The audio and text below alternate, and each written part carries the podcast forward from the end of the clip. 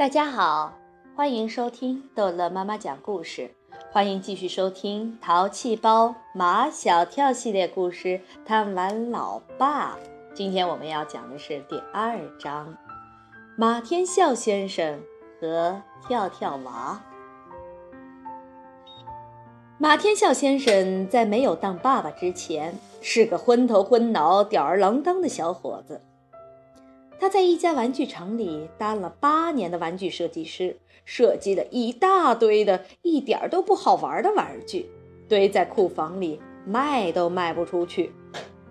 玩具厂的老厂长一见到他，从头到脚都是气，经常指着他的鼻子数落他：“马天笑，你设计的玩具怎么一点都不好玩呢？”马天笑先生也说不清楚。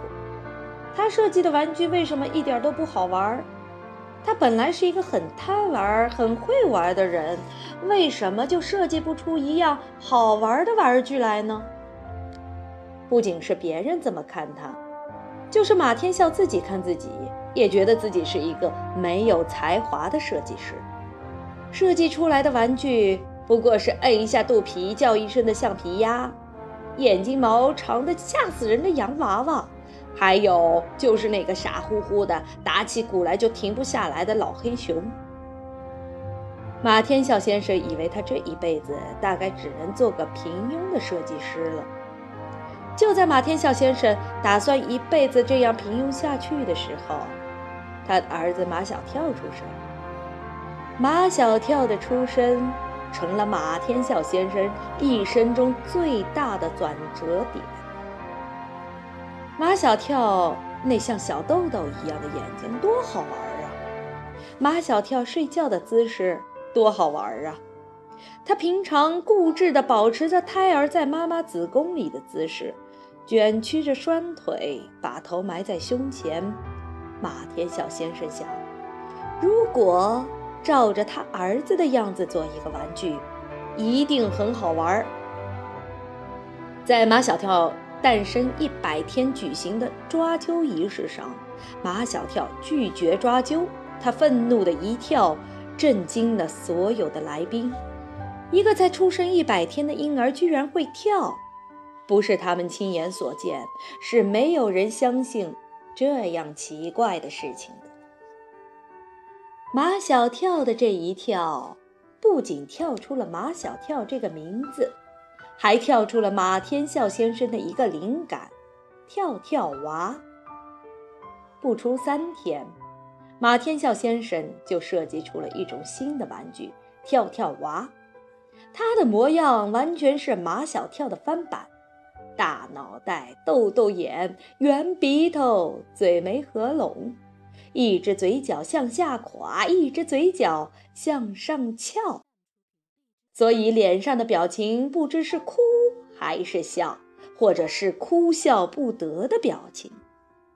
这样的表情，在任何一个成年人的脸上都是不足为奇的，但这样的表情，在一个几个月大的婴儿脸上，无论谁看了都会笑。跳跳娃的工艺十分简单。在背上安了一个电钮，一摁电钮，跳跳娃就会跳起来。如果跳跳娃不是一个婴儿，他随便跳多高也不足为奇。但跳跳娃是个婴儿，大家就觉得惊奇了。你们想，除了马小跳，谁见过能跳得那么高的婴儿呢？跳跳娃一上市。便大获成功，成功的原因是跳跳娃很另类、很叛逆、很酷。他一反传统的玩具娃娃，笑眯眯的、安安静静的、漂亮的无可挑剔的，按一下肚皮，才嗯啊嗯啊的叫两声。跳跳娃是个丑娃娃。他丑得可爱，丑得理直气壮，丑得让所有的人一见到他就止不住要哈哈大笑。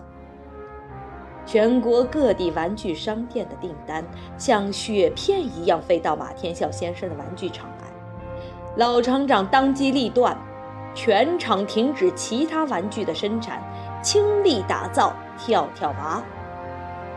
有史以来，玩具厂从来没有像现在这样红火过，所以老厂长见到马天笑先生，从头到脚都是笑。马天笑，你真是我们厂的大功臣，我要代表全厂的工人感谢你。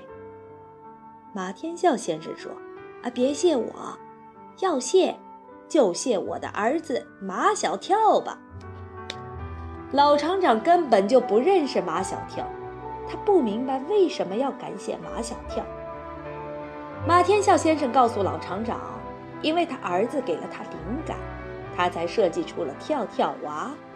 没有马小跳，就没有跳跳娃。老厂长这才意识到。马小跳是个比马天笑更为重要的人物，于是他代表厂里的全体工人买了几罐进口奶粉，亲自去面见马小跳。马小跳正在睡觉，睡觉的姿势是胎儿待在妈妈子宫里的姿势，蜷着腿，头埋在胸前，只有在睡觉的时候。仿佛马小跳才能回到他妈妈的子宫里。小孩子睡觉一定要平躺。马天笑先生还没来得及阻止老厂长，老厂长已动手摆平了马小跳。马小跳最愤怒的事情，就是有人要硬把他从他妈妈的子宫里拉回现实世界里。愤怒的马小跳愤怒的一跳，老厂长先是一愣，然后哈哈大笑：“马天笑，你这个儿子比你的跳跳娃还要好玩。跳跳娃不仅占领了中国市场，还打进了国际市场。”许多国家，像发达的美国、英国、法国、日本、韩国，不发达的尼泊尔、塞尔俄比亚，都有跳跳娃卖。在一次国际玩具博览会上，跳跳娃一举获得设计金奖。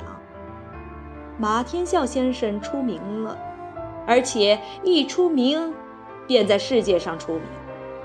虽然是跳跳娃让他出的名。但他心里比谁都清楚，是他儿子马小跳彻底的改变了他的命运。马天笑先生成了世界上著名的玩具设计师，他还当了玩具厂的厂长。但马天笑还是马天笑，他有时候还是昏头昏脑、吊儿郎当，而且他比过去更贪玩了。跟原来不同的是。原来他是一个人玩，现在他是带着他儿子马小跳一起玩。这时候，马小跳还是一个不到六个月的婴儿，他一点儿都不知道，他才这么一点点大，就已经改变了他老爸的命运。好。这一集的故事就讲到这儿结束了，欢迎孩子们继续收听下一集的《淘气包马小跳》故事。